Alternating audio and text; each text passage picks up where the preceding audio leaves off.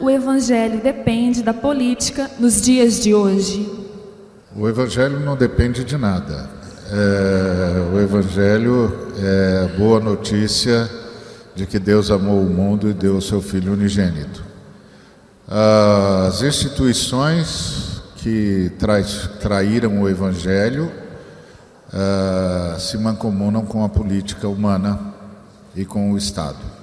Nós somos os profetas de Deus e profeta não vai em festa de rei. É simples. Nós podemos cooperar com o Estado? Podemos e vamos sempre.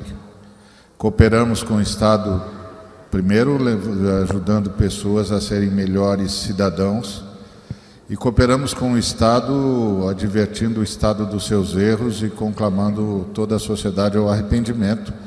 Cooperamos com o Estado, cooperando com todos os movimentos em favor do bem e da justiça.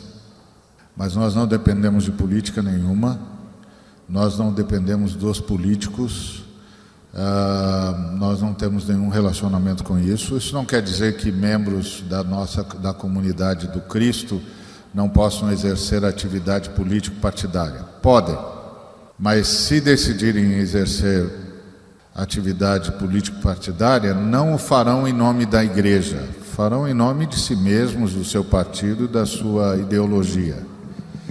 E estando lá, terão de ser o que seriam se estivessem em qualquer outro lugar, cristãos. E terão de se portar como se portariam em qualquer lugar, como cristãos. E se não se portarem como cristãos, precisam ser disciplinados pela igreja, porque não se portaram como cristãos.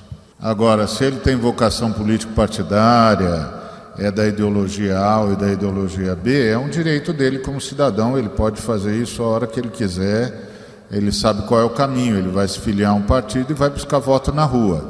Agora, se ele está achando que pode usar a igreja como curral eleitoral, e que os irmãos são obrigados a votar nele porque ele, porque ele é irmão, ele perdeu o bonde da história, ele não sabe o que está fazendo e não sabe o que, tá, o que devia fazer.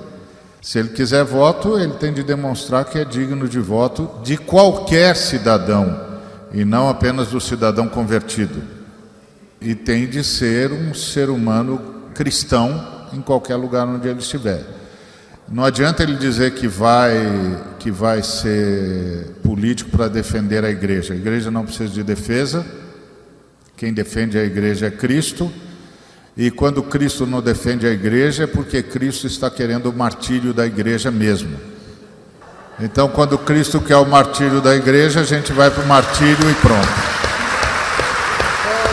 É isso.